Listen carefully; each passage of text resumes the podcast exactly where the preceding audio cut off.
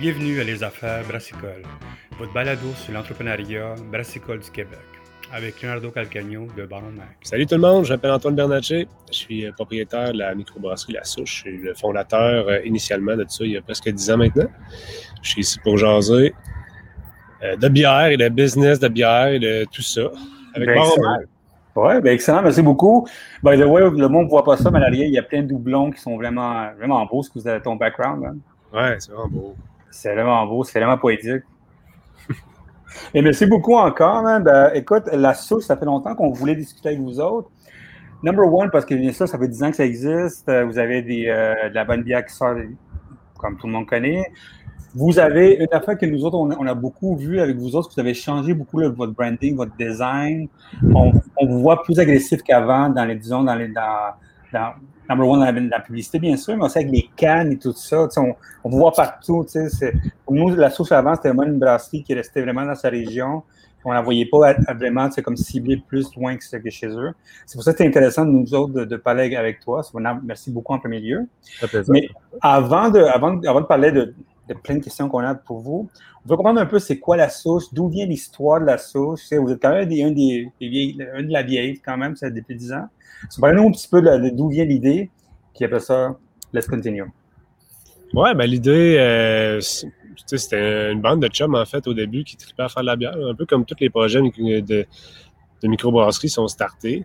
Puis moi, j'ai rencontré euh, Luc Boivin, qui était anciennement Dieu du ciel, qui est maintenant à microbrasserie des Beauprés qui a starté quelques mois avant nous, là, puis on s'est fait pas pas mal. Puis euh, avec Luc Boivin, c'est ça, il m'a montré un peu comment fonctionner dans le, la microbrasserie est un peu plus grosse que mon sous-sol, si on peut dire. Là. Fait qu'on a commencé vraiment à, travailler ensemble là-dessus. Puis euh, de fil en aiguille, euh, le Blue Pub, le qui est ouvert à Limoilou, on a eu notre permis, on a commencé à brasser. Puis l'engouement s'est fait. Nous, dans le fond, c'est on n'avait pas de tactique. le but, c'était de faire la bière puis de triper. Puis quand on vendait plus de bière que ce qu'on était capable de produire, ben on achetait des nouvelles cuves, puis on suivait la croissance tranquillement pas vite. Puis éventuellement, euh, le Blue Pop de Limoilou, ben c'était plein. On ne pouvait pas produire plus de bière que ça. Puis c'est là qu'on a eu l'idée de construire une usine euh, un peu en dehors du centre-ville. On est à Stoneham. Je sais pas si vous pouvez voir en arrière, c'est comme euh, c'est la forêt. Puis il y a le pub qui est là, la cuisine. Là. Je suis pas bien bien bas avec mon cadrage, m'excuse. Notre cabane à sucre, ah ouais. etc. Puis c'est ici que ça nous permet de distribuer, en fait. là. Euh, l'idée, c'était d'avoir euh, un pub, un autre restaurant, mais de pouvoir commencer à avoir beaucoup plus de volume puis être capable de distribuer partout au Québec. l'approche a été assez simple. On s'est dit, on va desservir le bassin local en premier lieu. C'est ce qui nous intéresse. On est parti comme ça, de toute façon, avec le pub à Limoilou. Puis par la suite, ben, tranquillement, pas vite, on a ouvert un peu plus, un peu plus, un peu plus, jusqu'à euh, là, on est rendu partout au Québec depuis à peu près un an. Excellent. Tu sais, le, la beauté de vous autres, c'est que vous avez vécu le, début de la microbrasserie, puis l'engouement qui s'est avec ça. Qu'est-ce qui a changé selon vous depuis, en business-wise, depuis le début de 10 ans jusqu'à maintenant? Ça à part que vraiment, tout à coup, il y a 300 millions de, de, brasseries qui existent maintenant, mais qu'est-ce qui a changé selon vous, euh, professionnellement puis business-wise? Ben, je commencerai par une chose qui n'a pas bien changé, en fait. C'est euh, l'entraide puis euh, la beauté du milieu brassicole. Ça, ça reste, c'est le fond. On se rend compte entre nous autres il y a beaucoup d'échanges. C'est vraiment euh, tout le temps le fun. Puis euh, on va tout le temps être gagnant de partager euh, nos expériences avec nos amis brasseurs. Il n'y a personne qui va s'envoyer promener parce que c'est un domaine en compétition. Ce qui change, c'est évidemment l'espace tablette qui, qui y, a, comme quasiment un combat maintenant pour avoir la meilleure place, avoir des places au froid. Ça, ça a changé aussi. On a beaucoup plus de places au froid qu'avant. Ça, c'est super bien. Après ça, ben, ce, qui est, ce qui est le fun, c'est qu'il y a beaucoup plus de micros. À chaque endroit qu'on va à Star, il y en a une proche. On se promène partout au Québec, il y a tout un micro pas loin à visiter. Puis au niveau euh, business, on a connu plein d'enjeux. Avec l'explosion de la canette, on a manqué de canettes. Ça a été, il y a eu des, des reports incroyables. On a manqué doublon l'année d'avant. Euh, c'était tout le temps des gros challenges. Après ça, c'est la COVID. Mais bon, au final, on se voit qu'on est des gens assez débrouillards et ingénieux qui vont euh, tirer le maximum de chaque, euh, de chaque opportunité. Là. Excellent. Mais est-ce que, tu sais, c'est sûr, la COVID, ça nous a affecté à tout le monde l'année passée, ça a été quelque chose d'assez euh, assez grave. Mais comment, avant la COVID, comment vous voyez la business qui, qui, que vous avez mis en place, que vous avez travaillé là-dessus? C'était comment votre vision de la business avant la COVID? Ben, vraiment bonne, en fait, je dirais. Euh, pour nous et pour tous les collègues, je pense, c'est on a un peu euh, euh, la même croissance qu'ils ont eu aux States dans les 10-15 dernières années. C'est qu'il y a un engouement terrible pour les bières de microbrasserie. Les bières de macrobrasserie euh, perdent du volume, euh, en fait, qui nous est acheminé. Là. Nous, quand on ne produit pas beaucoup, ben, c'est quand même des grosses croissances qu'on peut se permettre à chaque année. C'est des belles opportunités, je pense, pour tous ceux qui ont envie de prendre cette croissance-là. Est-ce que vous pensez, selon vous, qu'il existe encore de la place pour des, brasseries qui veulent uniquement vendre de la canne, tout ça, ou c'est mieux maintenant avec la COVID parce qu'il est fini qu'on peut qu'on revienne au brew pub parce que c'est plus payant pour, euh, pour le monde? je, ne sais pas, je sais pas. C'est ça que j'ai envie de dire qu'on veut les blue pubs parce que l'expérience client est là, c'est plus le fun, mais il y a des espèces d'hybrides qui existent avec un food truck puis euh, un petit salon de dégustation qui peut être vraiment le fun aussi. J'ai eu euh, des beaux moments chez Hill Farmstead, par exemple, parce que c'est carrément ça. Il y a un food truck invité, on s'assoit dans dehors, dans l'herbe, puis euh, c'est vraiment le fun. Moi, personnellement, je pense que de mettre tous ces œufs dans le même panier, c'est pas l'idéal. On l'a vu là avec la COVID. Il faut être prêt un peu à être capable de, bouger. Ceux qui étaient seulement Blue Pub, ils ont eu plus de misère cette année que ceux qui distribuaient. je pense qu'il faut juste garder euh, les portes ouvertes. Puis vous, euh, comme brasserie, la sauce que vous êtes une brasserie hybride, c'est ça que vous me dites? Vous êtes une brasserie où ce que le monde vient manger chez vous, puis on, on s'en va à la canne, tout ça? Oui, nous, euh, si on va au pub à on peut euh, rentrer, s'asseoir, manger, déguster en fût. Mais il y a une, y a une, petite, une petite, boutique aussi qu'on peut partir avec les canettes. Puis c'est la même chose à Stoneham. On a une boutique, un restaurant pub. puis la distribution qui est en arrière, ben là, ça, c'est autre chose un peu. Puis ici, il y a une immense terrasse avec un grand terrain qu'on peut visiter aussi. Parlons de la COVID-19 parce que comme tout le monde a été affecté, comment vous avez vécu la COVID-19? Vous autres, vous avez quand même deux buildings à faire vivre, vous avez un gros staff en arrière de ça. Comment vous avez comme comment, comme, c'est comme businessman professionnel, vous avez vécu votre COVID-19, puis comment vous avez mis tout ça en place pour que ça reste encore le core de la business? Ben, on a décidé, euh, en fait, pour la production en tant que telle, production, distribution, à Stoneham, on a décidé de juste rien toucher. On a juste concentrer nos efforts sur ce qui marchait, puis on a continué dans cette direction-là. Ça, ça a super bien été.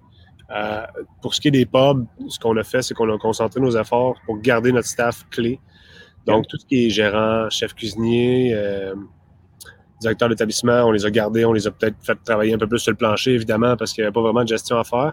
Mais ça nous a permis de garder ce staff-là fort, prêt, puis euh, comme ça, à mesure que ça repartait, on était ready to go.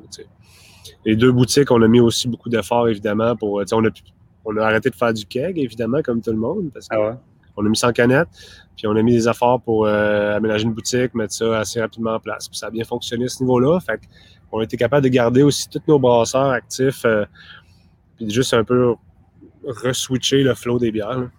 Excellent. Puis est-ce que comment vous avez fait, est-ce que vous avez vu qu'il vous avez la difficulté de garder le monde euh, avec toute la avec la COVID, il y a beaucoup de monde qui ont changé de carrière, tout ça. Il y a du monde qui ont dit que la restauration a été difficile pour vous autres. Comment vous avez fait pour garder tout le c'est votre core number one, c'est votre, de, vos, de vos gens, puis garder l'esprit d'équipe en arrière de ça?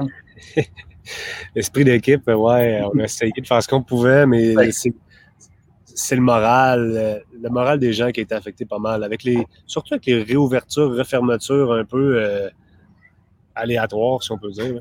Euh, mais on a perdu évidemment beaucoup de cuisiniers. C'est surtout là que ça nous a fait mal.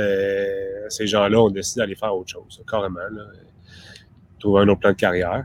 Puis juste d'avoir gardé notre staff actif, comme je mentionnais tantôt, les chefs, gérants, etc., leur garantir leur salaire et leurs heures, ben c'est ça qui a fait qu'on est capable de garder et qu'ils sont encore là.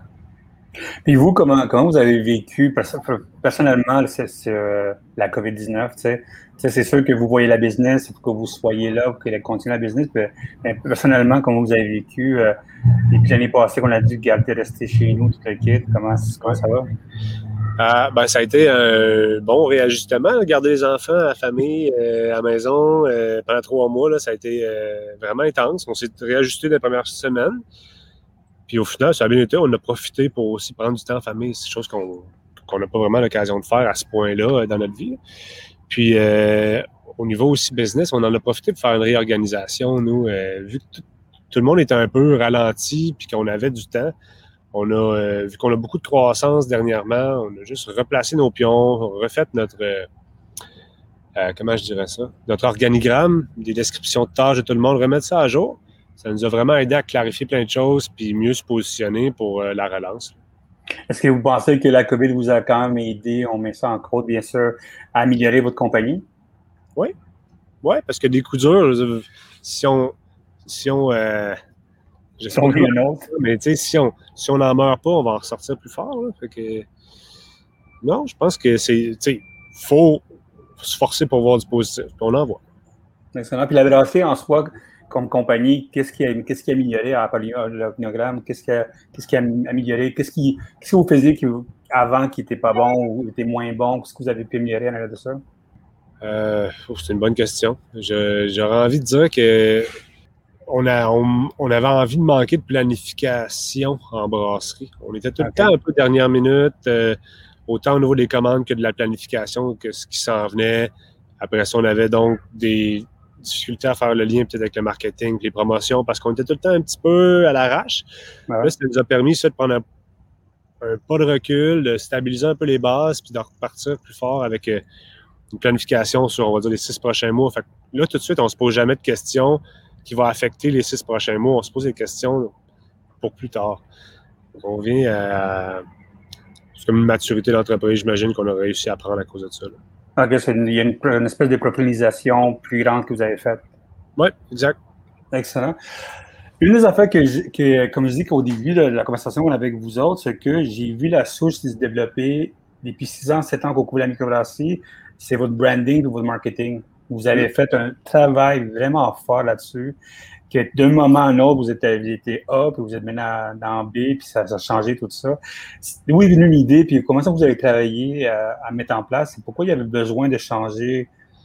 Pas vraiment besoin, mais il y a tout le temps un besoin de changer, tu sais, mais pourquoi? Ben, le but de ça, c'est de rendre euh, l'image de marque plus forte à la base, puis de, de, de, faire parler notre nom et pas juste nos illustrations, parce que ce qui se promène partout en ce moment, ben, partout, on va dire, ce qui se promène dans la province de la souche, c'est nos canettes. On les voit, ils ont des superbes illustrations.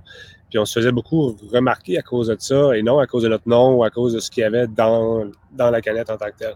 Donc on voulait un peu retravailler ça, remettre ça euh, à l'endroit pour nous. Puis, euh, c'est d'appuyer ça avec un message de dire on est qui en fait un peu plus parce que on est des gars qui sont pas juste des gars de bière. On est deux biologistes, moi puis Olivier. Ben, on, le voit en arrière. Je peux aller faire, faire un tour de jardin avec vous, mais on a un grand jardin en arrière qui fournit les cuisines. On a des houblons ici qu'on est capable de faire une belle harvest à l'automne. Euh, on a fait pousser euh, On a fait notre sirop d'érable. On est des gars un peu de projet euh, outre aussi, là. Puis on voulait en parler de ça. Qui a travaillé sur votre, votre image de marque? on a travaillé avec une firme qui s'appelle Mambo Mambo. Et puis après ça, c'est avec euh, Cabane, qui était plus au niveau de la promotion, puis du peaufinage de ça. On a aussi un conseiller à l'externe qui avait dans le temps travaillé avec euh, l'archipel. OK, OK.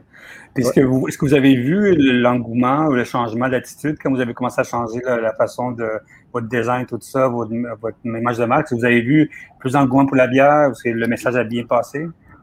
Ben, il y a eu comme comme euh, à chaque changement, des gens qui étaient contents et des gens qui n'étaient pas contents. Rendu là, euh, on pouvait comprendre que les gens adhéraient peut-être euh, à l'ancien logo, mais en même temps, le marque, ce n'est pas, un logo. C'est les idées qui sont derrière tout ça. C'est ça à quoi on associe le logo.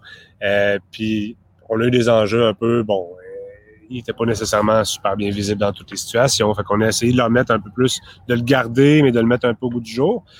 Puis, après ça, ben, on est en grosse offensive aussi on ouvre beaucoup de comptes, on essaie de mettre des représentants sur la route pour nous assurer les meilleurs espaces tablettes, etc. Fait je suis pas prêt à dire que c'est l'image de marque qui fait qu'on euh, réussit à atteindre nos objectifs. Peut-être pas ça en tant que tel, mais je pense que ça contribue. C'est un, ensemble euh, de facteurs qui font que euh, ça va généralement bien ces temps-ci. C'est ça. Est-ce que quand vous travaillez vos, vos, vos canettes, est-ce que c'est des canettes avec, avec des artistes différents ou vous avez déjà un artiste à la maison? On a un seul artiste. Ouais, c'est un seul artiste qui fait toutes nos illustrations depuis le début. OK, OK. Puis comment ça a été pour lui le changement de tout ça? C'est ça, il ne faut pas avec lui là-dessus, mais comment ça a été le changement de, la vieille canette à la nouvelle canette? Ça? Ben pour lui, en tant que tel, ça ne change pas grand-chose parce que les illustrations restent, euh, la base de la canette. C'est surtout le, l'espèce de mise en page, puis euh, la, typographie qui ont changé au niveau graphique. Là. Lui, euh, sa job reste la même. Comment ça, comment ça travaille, vous travaillez avec lui? Est-ce que c'est vous qui amenez la, bière qui s'en vient, puis lui nous amène la canette, ou c'est vice-versa? Comment ça fonctionne? Ça dépend, ça dépend. Des fois, euh, on arrive avec une idée. C'est surtout moi qui, qui, travaille avec lui. Son nom, c'est Félix Girard. Mm-hmm. C'est un illustrateur de Limolo. Puis des fois, je l'appelle, je fais Félix, on est dans le rush, euh, on vient de décider qu'on allait sortir telle affaire. Je te l'apporte tantôt dans un growler, on l'a même jamais fait encore. Euh, je dis goûte à ça, puis propose-moi de quoi. je dis même pas c'est quoi, puis là, il sort une idée. Puis... Ou des fois, on y va carrément à, l'inverse. On dit on a eu euh, une idée, on va faire telle bière, puis on aimerait que l'illustration, ça soit, on va dire, mettons, un golfeur sur un cheval, puis bon. Fait que là, il arrive, il fait pas mal exactement ce qu'on a besoin puis on peaufine un peu l'image, puis ensuite on crée le produit. On, a vraiment plein de façons de travailler avec lui. Excellent. Il y a une nouvelle bière qui est sortie qui s'appelle la Smoothie Beach, qui il faut que j'avoue qui est vraiment bonne. C'est un assemblage de bière sûre avec des purées de fruits, plein d'affaires vraiment bons. Ça se boit en deux secondes. Euh, je l'ai eu. Merci beaucoup pour l'envoyer. Il faut nous parler un petit peu du, euh, de, le gros, ce gros jus qui est sorti, puis le, nouveau mouvement qui s'en vient pour vous autres de, de ça. Comment c'était la réaction du monde quand vous êtes, avez sorti ça? Puis number two, comment on travaille là-dessus? Parce que comme vous le savez, comme on se parlait avant, les smoothies sont difficiles à travailler. Il faut bien, il faut vraiment. Je sais que vous avez un laboratoire, tout ça. Parlons un petit peu de la réaction du monde. Number two, on va parler un petit peu du le, travail de Smoothie Beach en de ça. La réaction, euh, ben en fait, je vais répondre quasiment aux deux en même temps, mais nous, ça fait à peu près 6 à 8 mois qu'on travaille sur ce projet-là. Puis on a lancé la première à Limoilou dans un peu ce qu'on appelle notre laboratoire. Euh, c'est parce qu'on fait du petit volume puis on est capable de tester plein de choses là-bas. Puis euh, la première smoothie qu'on a faite, est partie, je pense, en quatre heures. On avait pu. Puis là, on fait un crème, OK. Ben, puis on a checké un peu la, réponse, les commentaires des gens. Puis c'était vraiment bien. Puis là, on est parti de là. On a peaufiné un peu nos recettes avec nous, notre appréciation, puis euh, nos idées au niveau du processus de brassage. Puis on est arrivé à de quoi d'un peu mieux à notre goût. Fait que, tranquillement, pas vite, on a peaufiné notre recette, notre procédé. Puis les releases sont tout le temps euh, vraiment bien passés. La bière s'écoulait vraiment rapidement. Fait qu'on a décidé de faire un test à Stoneham et de faire la distribution. Comme là, tu viens de mentionner, on vient juste euh, de l'envoyer il y a quelques semaines. Puis la majorité des détaillants en ont eu une journée. Euh, puis après ça, ils n'en ont plus ça s'est passé très rapidement, le mot. Puis les commentaires sont excellents aussi. Les gens sont bien contents. Puis je pense qu'on est pas mal sur le le target. Puis dans l'idée de la saison, c'est une bière très rafraîchissante, acidulée, framboise, mangue et abricot. Au niveau du processus, évidemment, l'enjeu, tout le monde, je pense, en a entendu parler, là, ça peut exploser. Ouais. Outil, au final, ce qu'on fait, c'est qu'on fait une bière puis qu'on ajoute de la purée de fruits non fermentée là-dedans. Si c'est pas pasteurisé ou gardé au froid, ben, c'est certain que ça fermente. Il n'y a comme pas vraiment de chance que ça fermente pas.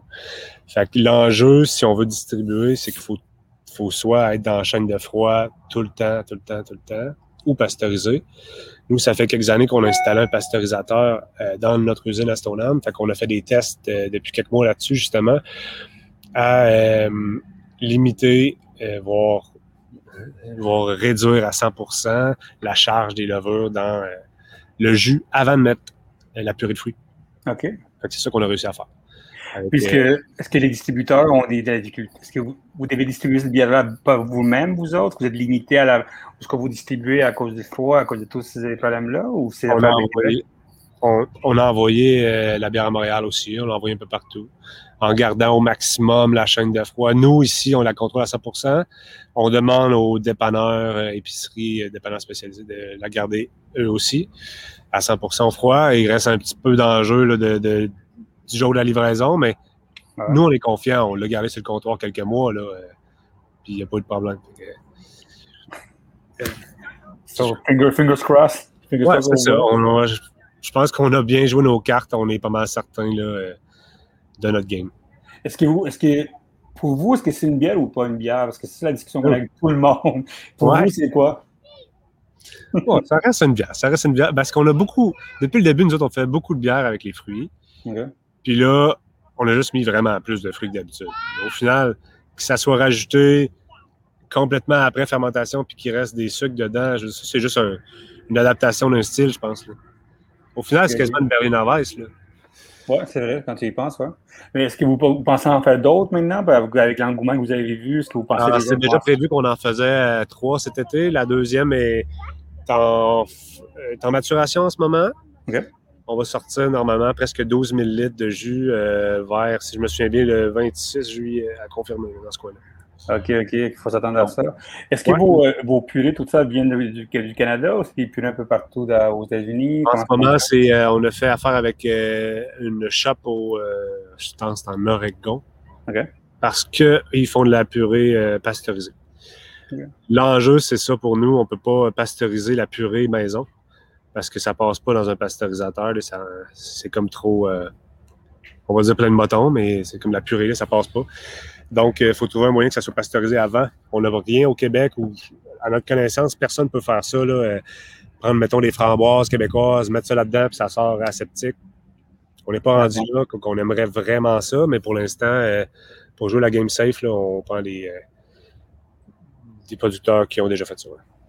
Bien sûr, vous vous lancez dans le Smoothie Beach, le gros jus, tout le kit. Est-ce que vous, allez vous lancer dans le seltzer, puis les, les, drinks? Euh, les drinks, c'est comme un peu comme de l'âme qui ont fait avec une espèce de, d'eau gasifiée avec, du, avec, de la, avec la sanguine. Est-ce que vous allez vous penser à vous lancer dans ce marché qui est grandissant? Non, pas pour l'instant. On, euh, on, va avant. Euh, je pense que si on, on, réussit à diversifier notre, notre offre, là, faisant les smoothies puis garder toute notre notre gamme régulière non BO, on va dire, qu'on l'aide tout le temps. Si on a du lousse, on va peut-être essayer une bière sans alcool avant. parce que ça nous parle quand même. Puis euh, c'est. On réussirait à faire le quoi qui est à notre image, je pense, là-dedans, puis qui nous plaît. Mais ça dure, on n'est pas rendu là, non, vraiment pas.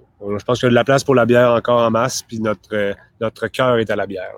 Oui, parce que de plus, en plus, on discute beaucoup avec des, euh, des, magasins, on discute beaucoup avec des, avec des médias anglophones. Puis on, on est dans un moment où il y a un plateau qui est arrivé pour la bière, euh, la bière, qu'on s'appelle ça, de de microbrasserie, même les grosses bières, on arrivé à un plateau. Comme tu dis, il y a pas beaucoup, il reste plus beaucoup de place dans les, dans les frigos, des affaires comme ça. Puis le monde commence à diversifier un petit peu leur drink. Quand, comme je dis, je vois, tu vois Donham, tu t'envoies euh, Mont-les-Juste, tout ce monde-là, sont en train de mettre en place des, des, des nouveaux produits. Puis tu vois de plus en plus de Molson qui se lance dans, dans dans le drink, comme ça, c'est la grosse population. C'est pour ça que je me demandais si vous autres, pour garder votre clientèle, pour grossir votre compagnie, pour la garder plus fort, c'est une façon d'aller chercher ce, ce marché-là. Pas pour l'instant. Pas pour l'instant, excellent. Mm. Je sais que vous avez été en canne, vous étiez en bouteille. Moi, je vous ai connu en bouteille dans le temps. La seule que vous avez gardée, vous autres, la Makinac Blue, euh, Blue celle-là. On a, euh, on sort à peu près une sorte euh, en bouteille par mois. OK. Est-ce que c'est quelque chose que vous voulez garder ou vous voulez vraiment aller en canne 100%?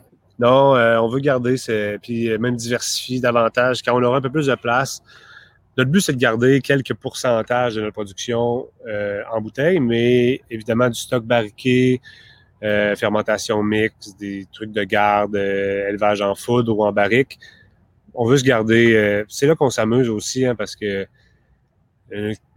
les Moilous, c'était ça l'idée aussi, de, de, faire tout le temps du diversifié. On réussit quand même presque à chaque semaine à sortir deux nouveaux SKU à Limoilou, donc presque 100 SKU nouveaux par année. Mais à Stoneham, euh, la seule diversité qu'on peut avoir de plus, c'est oui, quelques SKU de canettes par année, mais euh, c'est au niveau des barriquets. Là, puis euh, ça nous parle beaucoup, moi et mon, mon partner. On veut, d'ici quelques années, là, on, est en train de voir à ça, là, comment on va construire notre chez et où. Mais c'est quelque chose qu'on veut continuer à faire, absolument.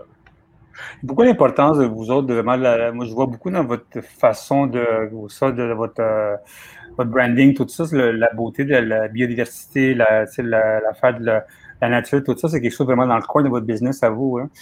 Ce que je vois même dans, dans, le branding. C'est quelque chose que vous pouvez vous voulez pousser de plus en plus ou c'est quelque chose qui existe depuis le début avec vous autres? Ça existe depuis le début. Là, c'est peut-être qu'on a l'opportunité de plus le, le montrer de le faire plus gros, si on peut dire.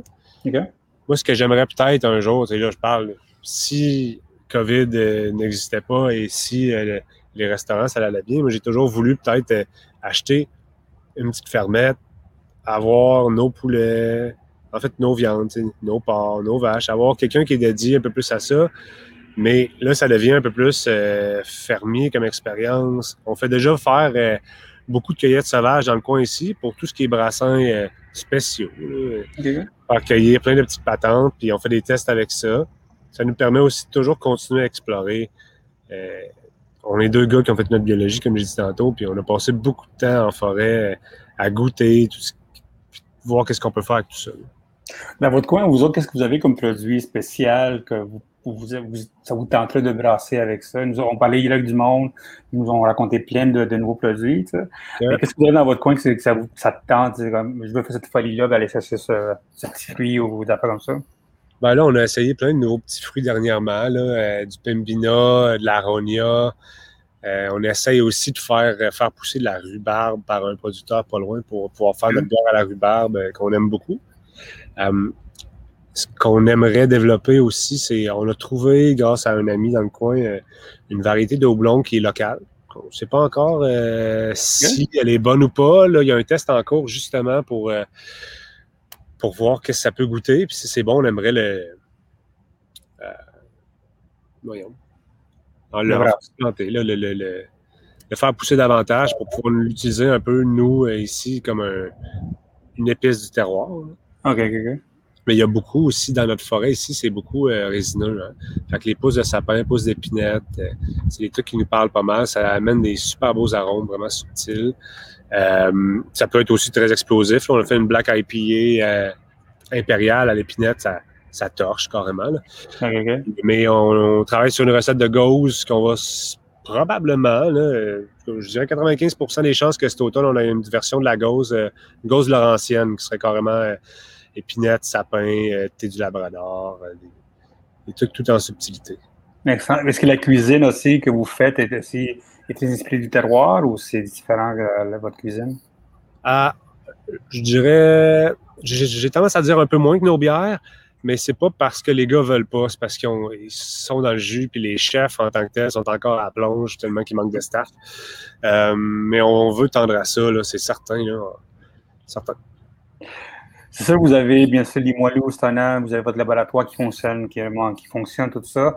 Est-ce que vous pensez agrandir, à, à part acheter des poules puis tout ça, est-ce que vous pensez agrandir ailleurs, puis penser à mettre en place ça, des, des plus gros volumes pour euh, diversifier votre, votre, votre brasserie? Euh, on est en pleine réflexion là-dessus, pour être franc, parce que on commence à voir le- le- le- l'espace plancher euh, de, l'usine actuelle euh, Mhm. se saturer. On voit que notre limite euh, approche dans, deux ans et demi, normalement, on est à côté d'embarrure, il faut, faut faire de quoi. Soit agrandir le building, soit arrêter puis dire que c'est ça pour nous, soit acheter un autre building, acheter une brasserie, euh, peu importe. On ne sait pas. On sait pas. On sait que ça s'en vient puis que la prise de décision doit se prendre euh, assez prochainement, par contre. Vous, euh, pour- ça fait 10 ans que vous faites ça, ça fait 10 ans que vous, euh, vous réussissez, vous agrandissez tout ça. C'est quoi les conseils que vous pouvez donner à une brasserie qui ouvre maintenant? Je sais que avant, c'était il y avait moins de personnes avant, maintenant, il y a, c'est quand même, quand même une, bataille entre tout le monde, tout le monde veut avoir sa place dans le soleil, tu sais, mais vous, ce que les conseils que vous pouvez donner à quelqu'un qui ouvre une brasserie, number one, tu sais? J'ai envie de dire, euh, faut pas avoir peur d'oser, parce qu'on voit qu'il y a du monde qui ont. Je vais prendre l'exemple de Bas-Canada qui euh, était super diversifié. euh, ben, ils sont encore, là, mais moi, les premiers trucs que j'ai goûté de. Le premier truc que j'ai goûté d'eux autres, c'était une Golden Strong Ale, là, belge. Puis c'est rare qu'on entend parler d'eux autres pour ça. C'est leur NIPA qui sont au rendez-vous, puis euh, Mhm. leur milkshake ou, ou etc. Fait ils ont osé un peu un style, puis c'était un bon exemple. Comme, ça a marché, ils ont cru à leur affaire. Ben, je, je connais pas beaucoup les gars, mais c'est le feeling que j'ai de l'extérieur. Puis euh, ils ont su s'attaquer à un créneau. Et, puis j'imagine qu'ils n'ont pas eu peur non plus de, de, de jeter de quoi qui était pas bon. là. Ça, c'est un, c'est un enjeu. Je pense que des fois, euh, en débutant, le monde dit on va la sortir pareil, il faut que l'argent rentre. J'ai envie de dire, sortez juste du stock puis ça coche le plus possible parce que c'est au début qu'on se fait notre nom. hein. Puis euh, c'est pour ça qu'on va être reconnu. La première année de, l'existence, ça peut pas être que du rodage. Là. Les gens sont rendus hyper critiques. Une nouvelle brasserie, euh, le monde va se garocher pour l'avoir. Puis euh, les beer geeks, ils vont être, euh, si on peut dire, beachy, disons. Ouais, ouais, ben ils vont dire les vraies choses, je pense, là. si c'est sa coche, ils vont le dire, mais si c'est pas bon, on va le savoir aussi. Fait faut, je pense qu'on est mieux de sortir le meilleur stock possible, tout simplement. Et toi, est-ce que tu as vu, toi, le consommateur changer beaucoup? Quelque chose que on peut, on peut voir, tu sais, le fait aussi que le consommateur change beaucoup, qu'il ait, plus accès à la bière, est-ce que tu vois que, le consommateur s'améliore ou il est différent et comment ça va depuis 10 ans? Je dirais au Brew Pub à Limoilou, c'est assez semblable. Je dirais que ça n'a pas énormément bougé.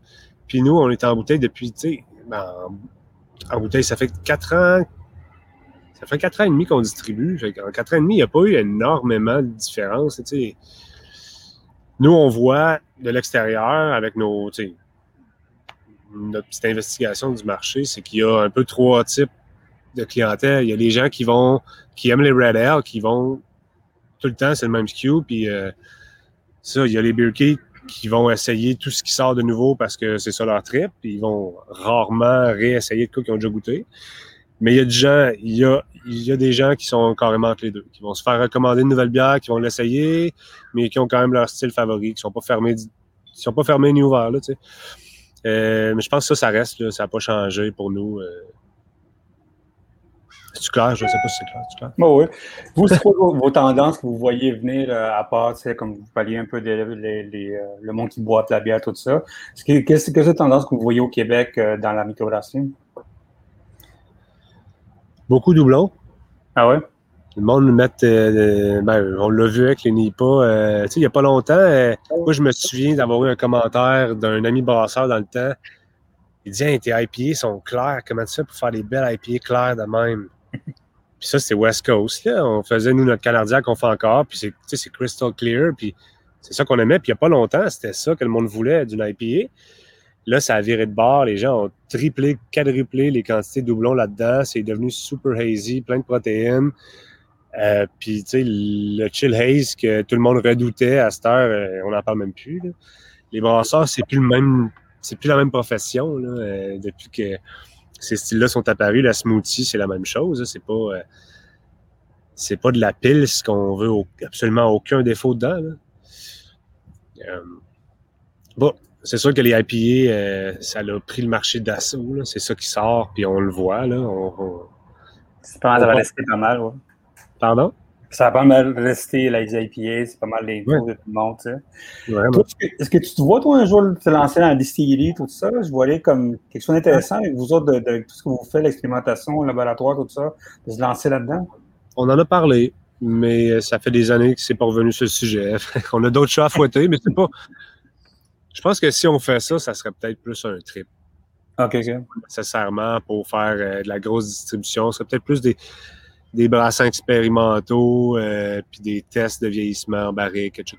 Mais ce qui pourrait être intéressant, c'est de réutiliser les barriques après dans notre flotte euh, de barrel aging, de bière. OK. Mais on n'est pas rendu là. On aurait tout ce qu'il faut pour le faire, mais tu as, déjà essayé, tu as déjà essayé un petit peu, des petites affaires? Ah oui, oui, oui. Chez, nous, euh, chez nous un peu, j'ai fait quelques tests. Là. On a fait quelques tests aussi avec euh, du sirop d'érable. Euh, on en fait un petit peu chez nous. chez nous, pas loin, fait qu'on a fait des mous, un genre de vin d'érable qu'on a distillé. On a essayé de quelques petits tests parce qu'ici, il y a énormément de potentiel à séricole. Puis ça se parle beaucoup là, dans le coin de d'ouvrir un centre de bouillage, puis il y a du monde qui dit Ah, on pourrait peut-être faire notre propre alcool local. Bon. Donc, c'est les affaires qui sont en l'air un peu, mais on n'est pas impliqué plus que ça pour l'instant. OK. Qu'est-ce qui s'en vient pour vous autres, à part, bien sûr, peut-être des plans, deux ans d'aller peut-être un autre euh, coin pour vous autres? Mais qu'est-ce qui s'en vient pour vous autres assez proche? On a beaucoup parlé quand même, mais qu'est-ce qu'il y a? Ah, ben, euh, c'est. Ce qui s'en vient assez proche, c'est tout le temps la gestion euh, de, des priorités. Là. Donc, s'assurer que la progression qu'on veut atteindre pour au niveau de la production, ben, on l'atteigne. Ce qui veut dire, faut on a assez de staff, on a assez de cuves, est-ce que notre entrepôt est assez grand, la distribution est correcte? Bon, c'est un enjeu qu'on a continuellement en tête. Après ça, rentrer des nouvelles cuves, évidemment, on va, euh, comme je parlais tantôt, euh, on a encore pas mal de croissance qu'on a prévu dans les prochaines années. On veut garder notre notre biéro diversité qu'on appelle nous autres, c'est vraiment euh, continuer à explorer tous les styles, se faire du fun, essayer des nouvelles affaires. Comme la smoothie, ben, ça fait partie de ça. on va continuer, on va faire des, variantes de la smoothie. Ça s'en vient plus fort, moins fort. Des nouveaux fruits. Euh, etc. Ça, ça reste dans les nouveaux projets. Puis, euh, pour être capable de faire tout ça, ben, il faut sûrement mettre en place un nouveau bâtiment pour notre chez, pour euh, soit une ligne d'embouteillage, un entreposage. Je sais pas quoi dire d'autre. C'est de la job, hein? Oh, il y a de la job, ça, on n'en manque jamais. Mais excellent. Écoute, merci beaucoup, Antoine, pour ton temps. Ben, ça fait j'ai- bien hâte d'aller vous visiter un jour live dans le laboratoire, tout ça, puis voir ce qui se passe là-bas. Puis bien Yes. sûr, euh, Gatsby pour les, pour les smoothies, moi, parce que ça a été, euh, ça a été excellent. hein. On les a bu en deux secondes ici. euh. Parfait, bon, on vous enverra ça euh, la prochaine batch. Excellent, merci beaucoup. Merci, à bientôt.